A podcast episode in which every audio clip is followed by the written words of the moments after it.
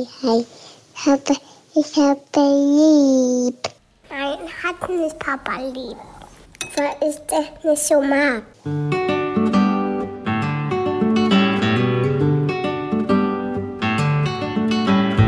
Das sind beste Vaterfreuden. Keine bösen Wörter. Halt die Fremde, alte Schöpfe. Setz dich bitte hin. Der langweilige Podcast übers Kinderkriegen mit Max und Jakob. Hallo und herzlich willkommen zu Beste Vaterfreunde. Hallo und heute kommen wir mit einem ganz besonderen Thema. Wir haben uns einen Kinder- und Jugendtherapeuten hergeholt, um mal so die ganzen Erziehungsfragen zu erläutern, vor denen ich immer so stehe. Max ist ja als äh, Sozialpädagoge Naturtalent, ne? Also Natürlich. bei dir kommen gar keine Fragen auf. Mhm, Bei uns läuft alles perfekt. Ja, bei mir kommen immer wieder Fragen auf. Vielleicht habe ich auch einfach das störrische Kind. Sascha Neumann ist bei uns. Hallo Sascha. Hi, grüßt euch. Hast du richtig störrische Kinder manchmal bei dir? Ja, das ist der Grund, ne? Also den, den Durchschnitt äh, lerne ich leider nicht kennen. Ich bin immer froh, wenn ich bei Freunden und Bekannten Kinder erlebe, die eher so im Durchschnitt und normal sind, weil dann Ja. meine ich so, ah, so sollte es eigentlich sein, weil ich kriege natürlich nur die anderen. Hast du da überhaupt noch Bock auf eigene Kinder? Nee, da bin ich total durch. Aber sowas von, ich hatte vorgestern erst wieder so ein Kind da gehabt, was wirklich rund um die Uhr, also in der gesamten Stunde sagte, ich will zur Rennbahn. Irgendeine Rennbahn wollte der. Und dann wirklich so ein ADHS-Kind, eine Stunde lang, ich will zur Rennbahn. Und ich so, oh mein Gott, geh halt, aber Hauptsache weg von hier. Ich brauche Geh woanders hin, ich kann dir auch nicht helfen. Ja, genau, bitte. Okay, ich würde gerne gleich mal so ein paar Sachen, wo wir schon sind. Ich will nicht hier sein, sondern woanders sein. Meine Tochter hat das, ne? Mhm. Also zum Beispiel, wenn ich sie von der Mama abhole und sie dann drei Tage bei mir am Stück sein muss. Und dann ist immer sofort, ich will nicht hier weg, ich will bei Mama bleiben. Und ich so, ja, warum denn? Naja, also A, wird sie immer noch von der Brust ernährt. Ich dachte, es ist durch, das Thema. Ich dachte auch, aber nein, es ist nicht durch. Sie ist fucking vier Jahre Ich dachte, jetzt. sie ist alle die Brust. Nee, die ist auch alle, aber sie nuckelt da immer noch dran. Schlechte Karten für dich. Sehr schlechte Karten. Das Bett scheint viel gemütlicher zu sein. Ich frage mich, warum. Also, ich finde es nicht so viel gemütlicher. Also, Bei ähm, dir ist schon sehr kalt. was? Und ich frage mich, was mache ich da denn? Ich muss dir dann erklären, ja, Mama muss auch mal arbeiten. Ich würde auch viel lieber bei Mama bleiben. Wie gehe ich damit um? Also erstmal nicht mit Erklärungen und auch die Frage, warum willst du da bleiben, funktioniert bei, wie alt ist sie? Vier. Vier Jahre alt, noch gar nicht. Also die Regel lautet normalerweise, ich will aus meiner gewohnten Umgebung nicht weg. Also das ist eigentlich das Hauptphänomen in dem Augenblick. Das heißt, das Kind sitzt einfach da und sagt von wegen so, ich will keine Veränderung, ich will keine Veränderung. Meine Eltern sind eh schon getrennt, das reicht mir an Veränderung, deswegen will ich da bleiben, wo ich jetzt gerade bin. Interessant, dass du es beschreibst, weil wenn sie dann erstmal bei mir ist, dann ist auch total okay. Will sie dann auch bei dir nicht weg? Nee. Also ganz selten ist es mal, dass sie dann bei mir nicht weg will, aber eigentlich, wenn ich sage, hey, wir gehen jetzt zu Mama rüber, so, okay, ich pack meine Sachen. Endlich. Endlich Okay. ist diese Strafzeit vorbei. Mamas sind in dem Alter einfach noch viel cooler als die Papas. Das kommt dann erst noch. Und Ja. soll ich da sie irgendwie emotional abholen? Weil ich sage dann meistens auch, ich verstehe dich, ich habe dich gehört, du willst zur Mama. Es geht jetzt leider nicht. Ja, das kannst du, aber du kannst ja auch ein paar Sachen erzählen, die bei dir genauso schön sind wie bei Mama. Also das ja Bett auch- ist auch gemütlich oder willst du das Kissen mitnehmen von Mama oder irgendetwas, was dann einfach diese gewohnte Umgebung garantiert.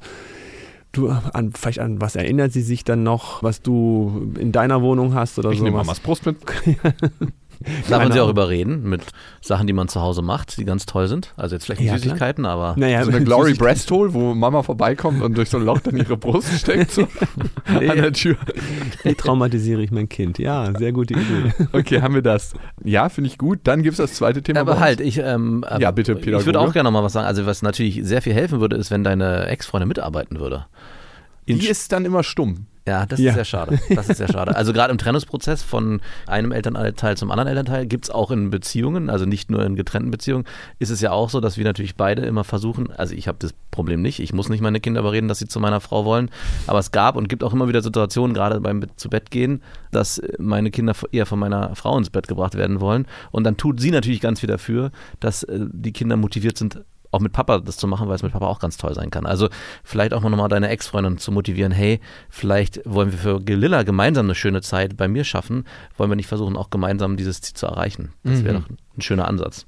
Stimme ich dem Pädagogen vollkommen zu, sagt der Psychologe. Also absolut. Also wenn die mitarbeiten würde, wäre es natürlich viel leichter, aber die schweigt und freut sich wahrscheinlich. Oder? Ja, also freuen ist vielleicht ein bisschen viel. Ich würde dann auch schon gerne dem ganzen Prozess ein bisschen nachhelfen. Manchmal sagt sie ja, Mama muss arbeiten, das macht sie schon. Ja, das ist jetzt nicht unbedingt das nicht unbedingt mitgearbeitet. Was wäre so- denn mitgearbeitet? Was Naja, wie, denn wie geil ist es jetzt bei Papa? Guck mal, also was ich ich wünschte, ich könnte mitkommen. Ja. Solche Sachen. Und guck mal, was sich Papa überlegt hat. stimmt. Der hat mir erzählt, er Ja, wollte nee, mit dir basteln. Oder? Genau. Ja. Und er wollte mit dir einen Ausflug machen. Er hat erzählt, er geht zu, weiß nicht, wen mag deine Tochter vielleicht gerne? Dass sie dann, dass Lieber sie, als mich meinst du meine Oma. zum Beispiel, dass sie Da ihr ist ge- Oma. ihr gemeinsam eine Welt aufmacht, die für sie viel, viel spannender ist, als jetzt Ja. gerade in der Situation zu fahren. Ja, Richtig. doch, das stimmt nicht. Da muss ich sie in Schutz nehmen. Das Okay. macht sie schon manchmal, wir sagen, hey, jetzt können wir drüben gleich erstmal Trampolin springen und dann spielen wir mit der kleinen Elfe, die jetzt neu dazugekommen ist.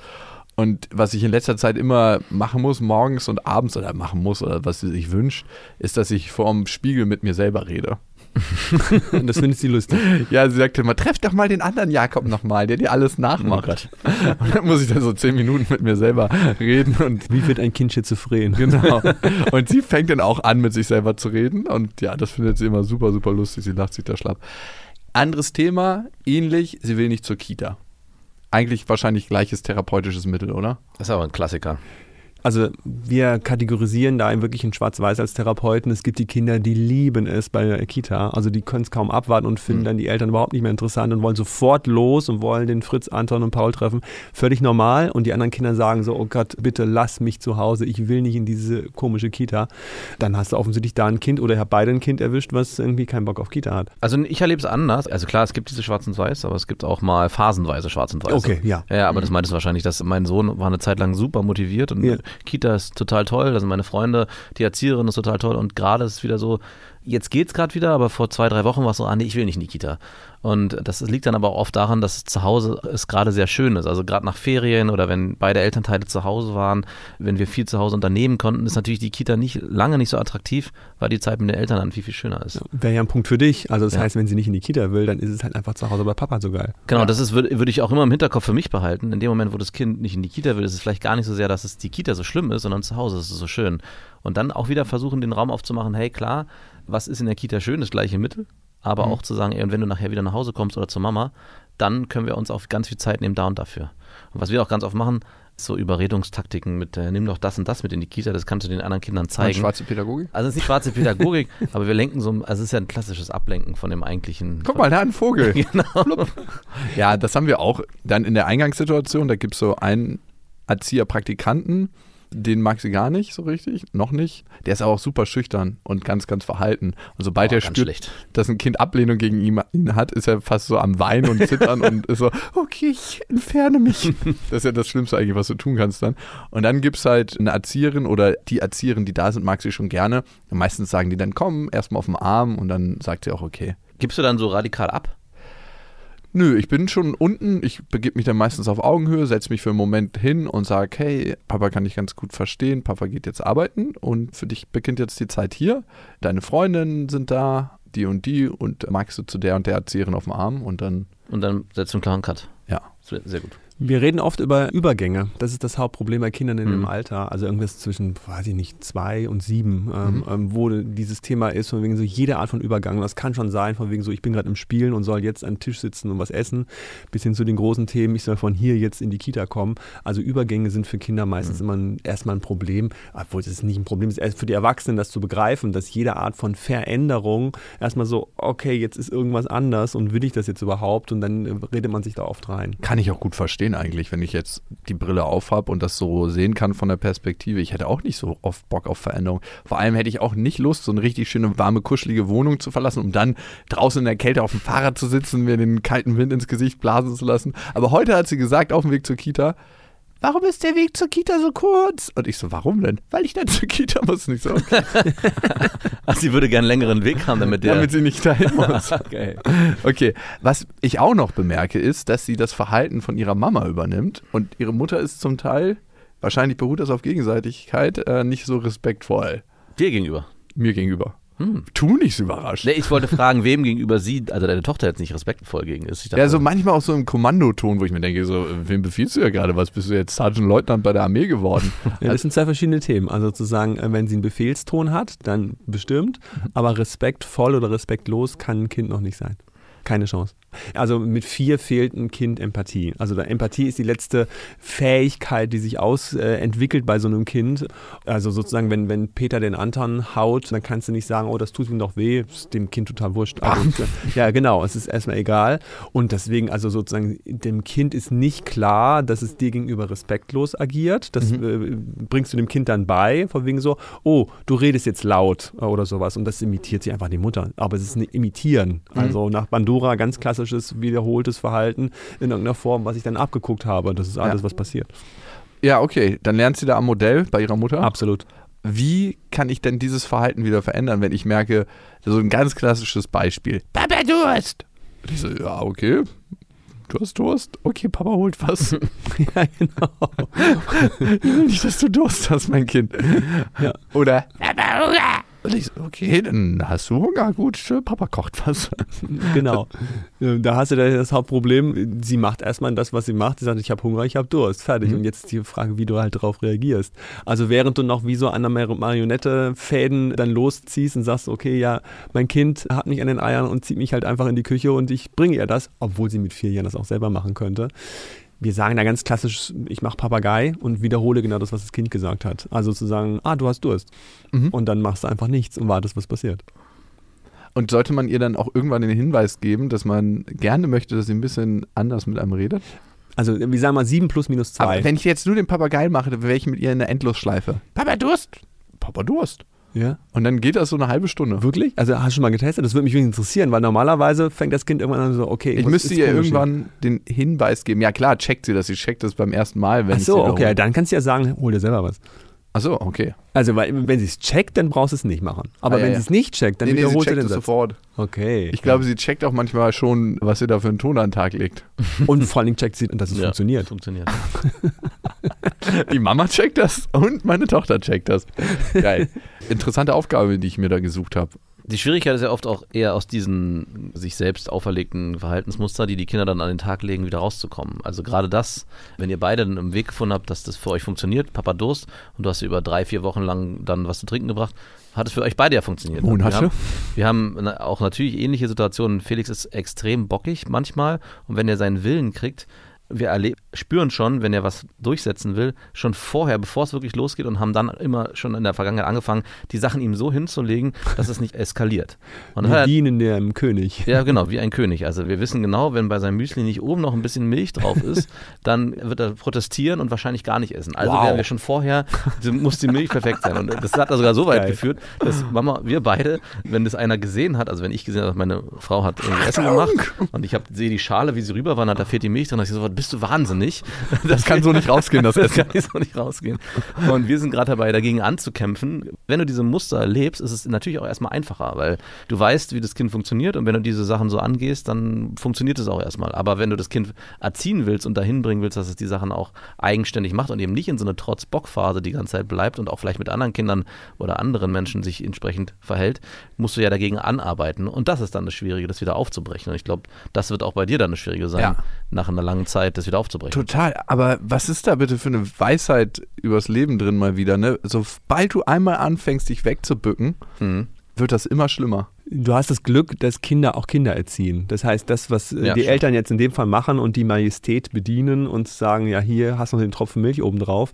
Wenn das jetzt mit seinen Kumpels in der Kita ist oder in der Schule ist, die machen einen Scheiß. Nein, also dieses, und dann merken die, okay, dass das bei den Eltern funktioniert, funktioniert hier nicht, dann muss ich eine neue Strategie haben. Und Kinder sind gnadenlos dabei, Gott sei Dank. Ja, klar, die, in der Kita funktioniert auch alles andere. Ist ja auch ein klassisches Phänomen. Die, die Kinder in der Kita sind anders als zu Hause. Also. Ja, vor allem können die auch viel mehr auf Ja, einmal. natürlich, die können alles. Die können sich selber anziehen, die können selber essen, die können auch alles essen. Also es ist ja, zu Hause wird rumgemeckert an allem, aber in der Kita, ja, ich habe Möhrensuppe gegessen und äh, Erbsen, alles gegessen, hat alles auch super geschmeckt. Zu Hause, nee, möchte ich nicht. Ich habe heute Morgen auch gesehen, dass Lille einfach alles alleine anziehen kann.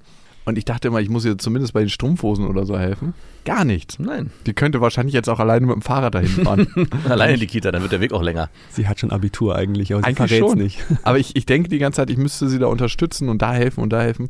Richtiger Helikopterfahrer bin ich geworden. Ey, das, was ich nicht werden wollte. Jetzt nochmal zum Verhalten, was sie, glaube ich, von der Mutter zum Teil adaptiert. Müsste ich dann, weil bei mir gibt es dann immer den Punkt, wenn ich sie abhole und wir haben noch so ein paar Besprechungspunkte, die wollten wir eigentlich immer außerhalb von Lilla-Zeit verlegen, aber bei ein paar Sachen müsste ich dann eigentlich immer straight sagen, nö, ciao. Also ich habe es letzte Mal gemacht. Da meinte sie so, zu viele Kinder auf dem Kindergeburtstag, das kann nicht gut gehen, das machen wir so nicht. Und ich so, meine Betreuungszeit und deine Betreuungszeit. Wir haben ja 50-50 Sorgerecht, ne? Und was ich in meinen 50% mache, wenn ich sie jetzt nicht ohne Fallschirm Fallschirm springen lasse, ist meine Angelegenheit. Und du kannst in deinen 50% machen, was du möchtest. Wir können uns gerne darüber unterhalten, aber nicht so zwischen Tür und Angel. Und danach war sie richtig stumm einfach nur. Da müsste ich aber eigentlich immer so agieren, habe ich das Gefühl, dass ich so eine harte Grenze ziehen muss. Ja, tatsächlich, aber ich finde die Strategie super. Dem kann ich nichts hinzufügen. In all meinen Mediationen bei getrennten Eltern gehe ich genauso vor. 50-50, keine Chance. Und genauso, so hart müsste man dann die Grenze ziehen, wenn es gelingt. Also es ist halt einfach verdammt schwer, weil das Kind klebt in der Grauzone. Aber Vater und Mutter sind halt getrennt. Und das kann ich auch wiederholen. Bei Mama ist es rot, bei mir ist es blau. Punkt. Also du musst hier zwei Regelsets lernen. Und äh, das Exakt. Kinder wird regelrecht bilingual in Regeln erzogen. Absolut. Okay. unterstütze ich sofort genauso auf diese Art und Weise und natürlich dem Kind transparent. Also das ist halt ein, genau, es ist bilingual auf Erziehungsmethoden, finde ich eine super Metapher, das ist genau das. Ja. Und das passiert ja auch nicht nur in getrennten Beziehungen, das passiert ja auch in, also klar versucht Klar. man immer in, in Gemeinschaft ist alles zusammen zu entscheiden, aber trotzdem macht Papa ja die Sachen ein bisschen anders als Mama und manche Sachen sind anders erlaubt, als es bei Mama der Fall ist. Und das ist ja auch ganz wichtig, glaube ich, auch für ein Kind zu lernen, dass es in der Gesellschaft nicht überall gleich ist, sondern man sich auch anpassen muss. War bei mir auch immer so. Bei meinem Vater gab es in dem Sinne keine Regeln. Es gab kein Gesetz. Es gab keine staatliche Obrigkeit. Und bei meiner Mutter, naja, gab es das auch nicht so richtig, aber war es halt anders. Weil ich höre ganz oft von Lilla, ich setze sie zum Beispiel, nehme sie auf den Arm, hab sie und wenn das Fenster auf ist, darf sie auch auf dem Fensterbrett stehen, wenn ich sie habe, ne? wenn ich sie im Arm habe und sichere. Ich meine, das vierter und fünfter Stock ist also relativ hoch, aber das darf sie halt, ne? Und dann, nein, das will ich nicht, Mama würde das verbieten. Ich so, ja. du bist jetzt aber bei Papa. Papa erlaubt das und ich halte dich fest. Was du nie darfst, ist alleine hier raufgehen. Aber mit mir zusammen können wir das machen. Und wie reagiert sie denn? Sie ist schon eher am Regelset der Mama orientiert. Oder will sie es vielleicht wirklich nicht? Nö, sie hat schon Bock. Okay. Also das merke ich schon, weil sie halt auch immer herangehoben werden will und rausgucken möchte, schaut, was passiert und wir beobachten dann Leute, also wie man das halt so macht, wenn man ein alter Mensch ist. Aber die Botschaft lautet doch eigentlich gerade, dass sie die Fähigkeit hat, Regeln sogar ohne Mama einzuhalten. Das finde ich ja gerade erstaunlich, das ist doch praktisch. Also wenn ich dem Kind jetzt sage, okay, geh nicht bei wilden fremden Menschen ins Auto und das ist die Regel, dann kann man ja ziemlich gut darauf vertrauen, dass sie sich auch daran hält. Das ist doch beruhigend. Ja, das stimmt.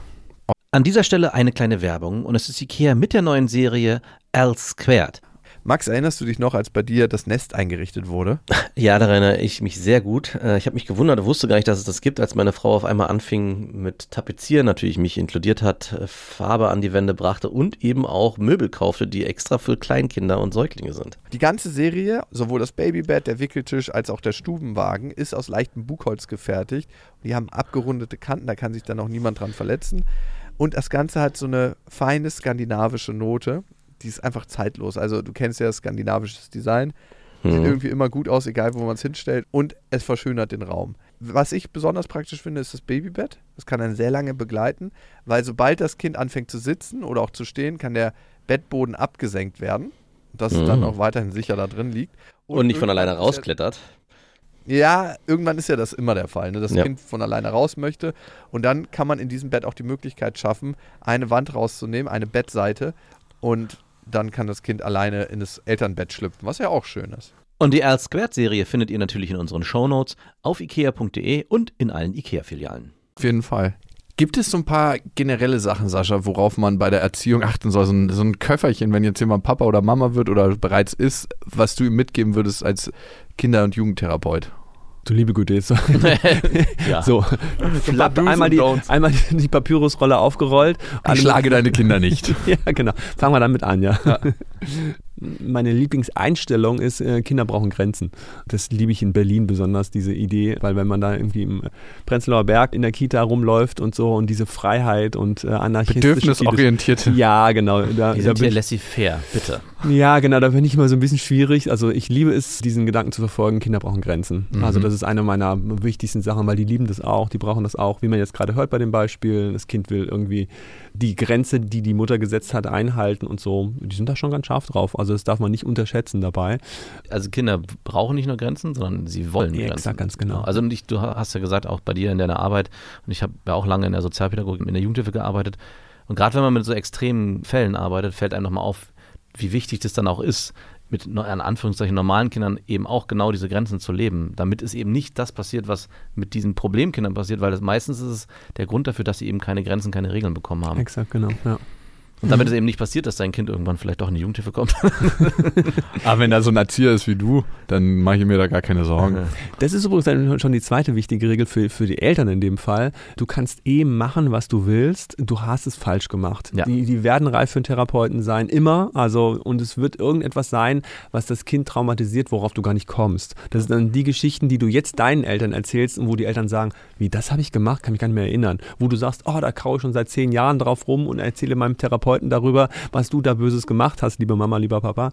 Aber die können das meistens gar nicht erinnern. Und dann wirst du später von deiner Tochter hören, wenn die irgendwie 30 ist, von wegen so, Papa, was hast du da mit mir gemacht? Und du sagst so, das habe ich gemacht? Ach, Okay, krass. Und damit hat das Kind dann zu tun. Also tiefenentspannt, du traumatisierst dein Kind sowieso. Jetzt übertrieben gesagt. Ja, okay, gut. Dann entspanne ich mich mal rein in das Trauma. ja genau. Ist es eigentlich immer mehr, was man tut oder was man sagt? Eigentlich, was man tut, ne? Altersfrage. Also wir sagen bis zur Pubertät, was du tust und ab der Pubertät, was du sagst. Also Okay. wird eine ganz klare Grenze gezogen, wenn das äh, Kind halt irgendwie oder wenn der Jugendliche dann irgendwie reflektieren und Selbstreflexion sich einstellt oder mit der Entwicklung der äh, Moral, vor allen Dingen da fängt es an plötzlich, dass du reden kannst, dass du äh, Diskussionsfäden aufgreifen kann und wirklich dann tiefer reingehst. Wenn du das tust, hat das als, als Konsequenz. Es geht viel, viel einfacher. Vorher handeln, definitiv handeln. Okay. Weil ich denke mir immer, was will ich, was meine Tochter wird oder was hat sie für ein Vorbild in mir, wenn ich mich so und so verhalte? Gestern sind wir zum Kinderschwimmen gefahren, ne? Und ich stand so an der Ampel und so ein Typ rotzt so richtig auf die Straße. So. Und ich so, Alter, ekelhaft.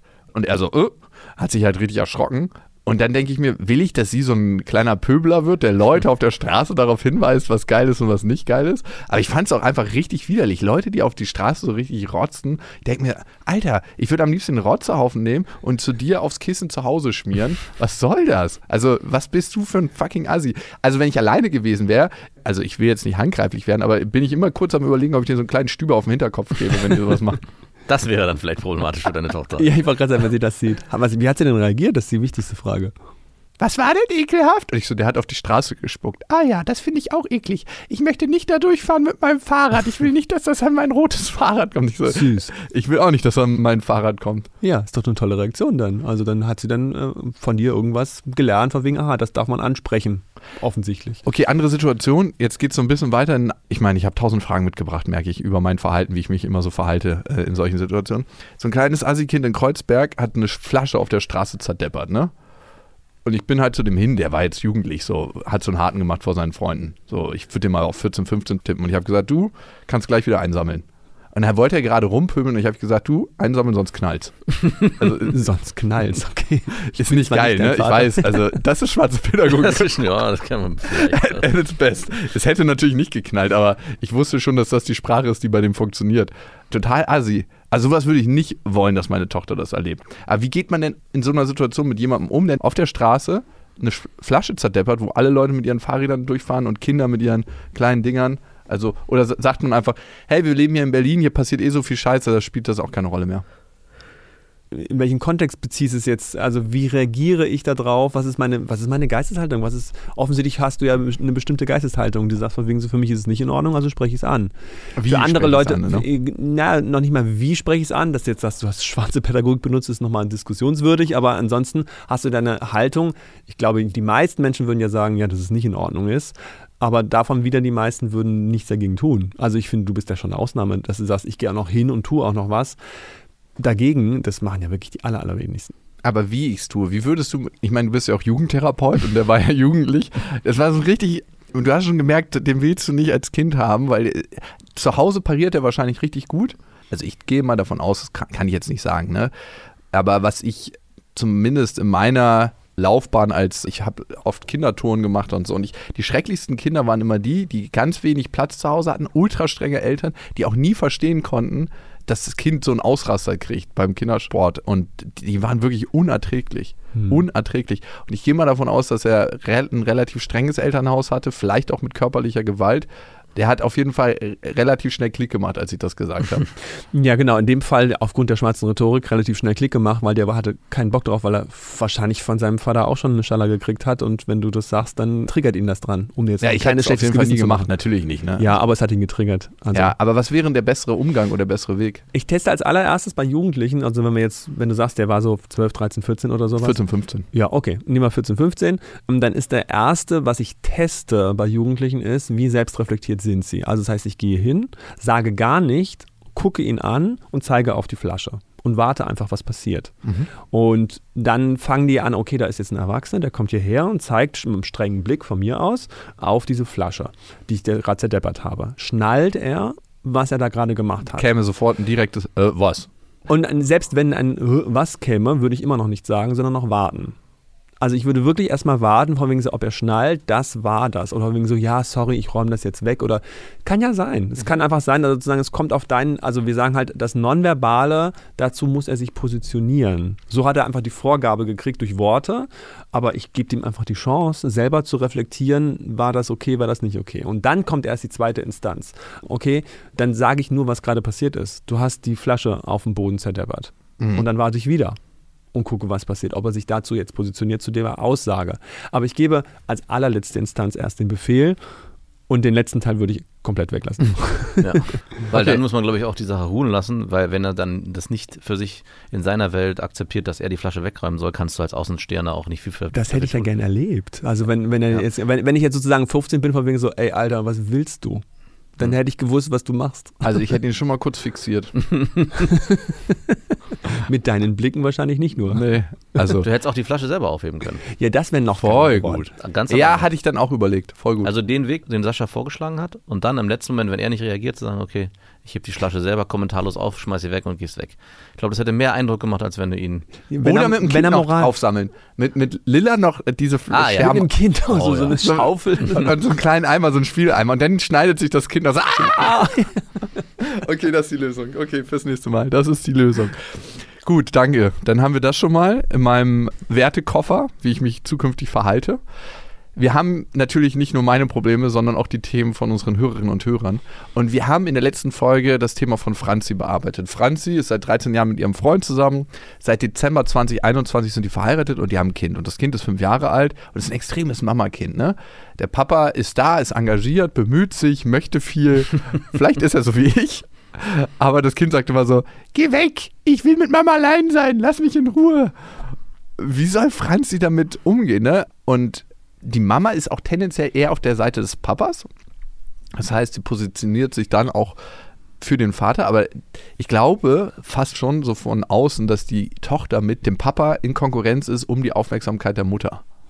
Wie könnte man das klarer gestalten für das Kind, dass das auch mal beim Papa ist? Freiwillig. Genau, freiwillig ist das Wichtige. Die waren getrennt oder nicht getrennt? Die sind zusammen seit Die sind 13 zusammen. Jahren, also sie Ah, sind hast du gesagt, richtiges 13. Team sogar, so fast so wie Max mit seiner Frau. Ja. Und Papa fühlt sich auch sehr verletzt teilweise von seiner Ich bin so verletzt, wenn du so mit dem Verhalten. umgehst. Vor bei, einer, bei einem fünfjährigen Kind. Super. Das tut Papa jetzt sehr weh. Ich Ja. bin doch nicht empathisch, Papa. Mir macht das gar nichts. Ja, genau, das ist natürlich das Thema. Also, weil wir haben jetzt wieder genau das Alter, äh, wo das, dem Kind das total wurscht ist. Es ist einfach Bock, mit Mama zusammen zu sein. Ich würde jetzt in dem Augenblick erstmal sagen, es ist einfach spannender und das Kind scheint noch irgendwie so weit an Mama dran zu sein, dass dann auch die Chance, dass ich jetzt Papa auch spannend finde, noch nicht gegeben ist. Ich würde mal anfangen, ja, dann bleib bei Mama, aber Mama ist dann so langweilig wie möglich. Und Papa ist richtig spannend. Also, dass ich halt damit anfangen würde, erstmal sozusagen, ja, ähm, total gerne, bleib mal hier und ich. Äh, Und Papa ist dann im Garten und spielt Fußball ja, alleine genau, und spielt ja, genau, Klappe. sowas. Ja, genau. Also von wegen so, Papa geht jetzt Fußball spielen, du kannst gern bei mir bleiben und wir räumen jetzt die Spülmaschine aus. Oder irgend sowas richtig, Mama richtig muss jetzt lang- mal eine Runde lesen. Äh, lesen. Ich lese jetzt. Willst du vorlesen? Ja, kann ich machen, aber es muss richtig langweilig sein. Irgend so ein, Ja, ja, Psychologiebuch. genau. Okay, verstanden. Gar keine schlechte Methode. Damit sie dann überhaupt erstmal merkt, von wegen so, okay, weil die sind einfach total bedürfnis- und lustorientiert in dem Alter. Und nicht In reflektiert. dem Alter? ob- Ich immer noch. Ja.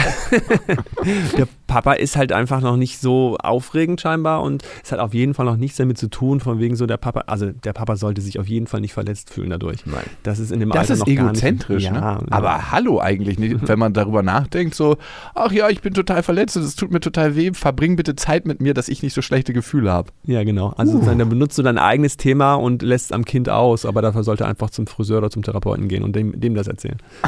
Also eigentlich wäre es schöner und ich kenne das auch. Meine Tochter hat auch, gerade wenn es ums zu Ging, immer gesagt, sie würde lieber von Mama ins Bett gebracht werden, wenn, mich, wenn wir sie ganz offensiv gefragt haben. Und ich habe sie da sogar immer noch drin bestärkt und sie das positiv erwähnt, dass sie es schön findet, dass sie ihr Gefühl so ausdrücken kann. Also, dass ich mich freue für sie, dass sie das sagen kann, von wem sie lieber ins Bett gebracht werden und dass sie da auch den Mut haben soll, das zu sagen. Weil ich glaube, dass ihr das auch später im Leben hilft, wenn sie es schafft, zu ihren Gefühlen zu stehen und nicht irgendwie für andere sich klein zu machen oder zu sagen, ah, jetzt könnte sich der schlecht fühlen, deswegen verhalte ich mich jetzt so und so. Ja. Und ich glaube auch, dass der Mann von Franzi sich hier nochmal angucken sollte, was bei ihm los ist. Also, dass es auch schön ist, dass seine Tochter sich so ihren eigenen Gefühlen gegenüber äh, so öffnen kann. Und was du beschrieben hast, äh, das kenne ich auch, dass man sich zurücknimmt. Wir haben das oft bei uns auch angewandt, wenn Freunde da sind. Also äh, wenn wir Freunde von Felix einladen, gerade weil der noch kleiner ist mit vier Jahren äh, und dann irgendwie anfängt dann so, ja Papa, ich möchte jetzt aber mit dir spielen, weil irgendwie ist es langweilig, ja keine Ahnung, dass ich auch gesagt, oh nee, ich mache hier gerade, bei mir ist es gerade richtig langweilig, also bei mir passiert gerade überhaupt nichts, aber ich glaube, dein Freund möchte mit dir irgendwie Eisenbahn spielen. Also ich bin auch davon weggekommen, mit beiden Kindern zu spielen, wenn Besuch da ist, weil man dann nämlich auf einmal der spannende Teil dieses Spiels ist und verhindert, dass die Kinder miteinander spielen können. Also finde ich auch einen guten Tipp. Total wichtig. Ja. Also ich hatte öfter mal unsere Nachbarin drüben und die wollte immer, dass ich so den Entertainer mache. Ne? Und als ihr Papa da mal dabei war, hat er gesagt, nö, ihr seid doch zwei Kinder, macht das unter euch aus und dann nahm man relax und so. Alter, okay, so läuft der Hase und nicht die ganze Zeit so am Schwitzen. Was kann ich jetzt als nächstes animationsmäßig mit denen machen? Kann irgendwas im Verhalten, in der Erziehung bei Franzi dafür gesorgt haben, dass ihre Tochter sich so verhält? Oder ist das einfach ein natürlicher Lauf, der sich manchmal so entwickelt? Ich bleibe jetzt eher bei dem Vater. Also ich vermute mal, das Kind hat auch geschnallt, dass der Vater irgendwie... Bedürftiger Sack ist. Ja, Naja, Nein, der hat auf im Dating-Game hat er null Chance Verhalten. das Kind hat ja Sensoren und zwar nonverbale Sensoren. Und wenn der Vater schon irgendwie bedürftig guckt, dann hat das Kind schon keinen Bock darauf. Also das sind Sensoren, die können wir uns gar nicht vorstellen als Erwachsene, weil wir halt irgendwie unser Großhirn da ist da drüber gedeckt und dann erkennt das manchmal gar nicht diese kleinen feinen Unterschiede im Verhalten und das Kind schnallt das. Also der Vater sagt, ich will unbedingt, dass du, also mit all seinen Poren sagt er, ich will, dass du mich lieb hast. Und dann sagt das Kind, nee, da bin ich lieber bei Mama. Und das ist ein nonverbaler Prozess. Ich glaube nicht, dass die Mutter unbedingt da was, das kann das nicht unterstützen, aber die Mutter benimmt sich, wie sie sich benimmt und der Vater muss mit seiner Bedürftigkeit irgendwie klarkommen. Vielleicht verschlimmbessert sie es sogar noch, wenn sie den Vater da noch bestärkt drin. Also Der arme ja, Vater. Sie, sie steht zu dem Vater und argumentiert vielleicht sogar vor ihrer Tochter, guck mal, Papa macht das doch ganz toll und dadurch wird diese Bedürftigkeit des Vaters noch verbal, noch stärker, wenn es eh schon nonverbal so stark ist. Sie entmündigt ihn. Eigentlich muss der Papa dann was für sich tun und für seine eigene Neediness. Bordellbesuche, Massagen, Ausflüge mit Nee, aber ich, Freundinnen. ich glaube, was der echt mal probieren könnte, wäre dann wirklich dann zu sagen, wegen so, oh, du willst bei Mama sein, das ist ja toll, dann kann ich endlich richtig cool was draußen machen, Rasen mähen, Motorrad fahren, irgendwas machen. Und dann wird das Kind sagen so, okay, der hat eine bessere Zeit, ähm, weil der freut sich gerade, dass er was alleine für sich machen kann. Oh, dann kann ich jetzt ins Kino gehen oder irgend sowas, muss er dann sagen. Und dann wird dann die Tochter sagen so, Moment mal, da will ich mit. Das Ja. kenne ich nur wirklich aus dem Dating-Game, alles, was Ja, du es beschreibst. ist sehr ähnlich. Ist same, same, but different, huh? Crazy. Okay, check. Aber was ich natürlich total em- elementar finde, als erwachsener Mensch auf sich und seine Bedürfnisse zu gucken und ein Kind ist nicht dafür da, diese zu erfüllen. Also selbst wenn ich Lust habe, dass mein Kind mich mal umarmt oder mit mir kuschelt oder so, wenn das Kind keinen Bock darauf hat, also mein Kind ist mit der Mama extrem körperlich. Bei mir ist es so, wenn sie müde ist, möchte sie auf dem Arm oder wenn es eine Gefahrensituation gibt, möchte sie auf dem Arm. Und manchmal, wenn es ihr zu viele Leute sind, ne, dann will sie auch auf dem Arm oder auf dem Schoß sitzen, dann bei mir sein. Aber sonst will sie eigentlich nicht auf dem Arm. Und sonst sagt man, Papa, nein! Wenn ich ihr mal ein Küsschen auf die Wange geben möchte, ist man so, nein, will ich nicht. Und dann so, okay, dann nicht. Und dann war es das auch schon. Also ganz selten mal will sie so auf dem Bauch einschlafen oder so bei mir, sonst will sie einfach so ihr Ding machen. Ich mag die Kleine. Die kann ja super gut Grenzen setzen. Ja, auf jeden Fall. Hui. Ja, und ich finde auch einfach, dass man das dann akzeptieren muss. Also das ist dann so, sie kommt, wenn sie kommt und wenn sie nicht kommt, kommt sie nicht. Und ich meine, der Vater von äh, weiß ja auch gar nicht, was er sich da wünscht und heraufbeschwört. Also er könnte in dem Moment, wo er dann derjenige wird, der von der Tochter noch mehr geliebt wird, muss er dann auch diese Rolle ausfüllen. Und auf einmal, wenn Mama keine Rolle mehr spielt, und das kenne ich auch, ist, heißt es dann auf einmal, Papa, du sollst mich ins Bett bringen. Papa, du sollst abends kommen, wenn ich weine. Wo ist Papa? Wenn ich da irgendwie um 21 Uhr noch meinen eigenen Kram mache und äh, meinen Sohn dann keine Ruhe gibt, weil Mama nicht ausreicht, sondern Papa sich neben ihn legen soll und auch Papa den ganzen Tag mit ihm spielen soll. Also ich würde vorsichtig sein, welchen Teufel man da heraufbeschwört, sondern er soll dankbar sein dafür, dass er, dass sein Kind noch bei Mama sein will, weil im Endeffekt ist er sonst der Entertainer des Ganzen oder derjenige, die Hauptperson in dem Leben von dem Kind. Sei dankbar für deine Freizeit. Ja, Genau. safe. Ich habe noch eine andere Idee. Sie sollen sich ein zweites Kind anschaffen, dann ist das Problem auch weg. Ja, Stimmt. Ja. Easy. Ja, oder geil. macht sogar Spaß, zumindest einen Moment Ja. lang. Und die Ja, Kinder ganz müssen dann kurz. auch lernen, dass es halt Mama nur so und so viel Zeit hat. Also das ist auch eine Sache, die. Und dann, wenn das nicht hilft, drittes, viertes und dann ist man unser Landarzt mit zehn Kindern. Sascha, vielen, vielen Dank. Wo findet man dich? Also klar, in Berlin, meistens in Schöneberg, ne? Meistens in Schöneberg, genau, da ist unser Institut. Wir sind das ähm, Institut für angewandte positive Psychologie. Gibt einen kleinen Hat Hinweis man auch auf gemerkt unsere, gerade. Ja, gibt einen kleinen Hinweis darauf, was wir so als äh, Lebenshaltung haben. Ja, und da machen wir alles Zeug, was da oben im Kopf stattfindet. Äh, Coaching, Therapie. Ja, also nicht nur, wenn ihr ein störrisches Kind habt, sondern auch ein eigenes störrisches Innenleben, seid ihr bei Sascha richtig. Vielen Dank, dass du da warst. Sehr gerne. Danke vielen euch. Dank. Ciao. Das waren Beste Vaterfreuden mit Max und Jakob. Jetzt auf iTunes, Spotify, Deezer und YouTube.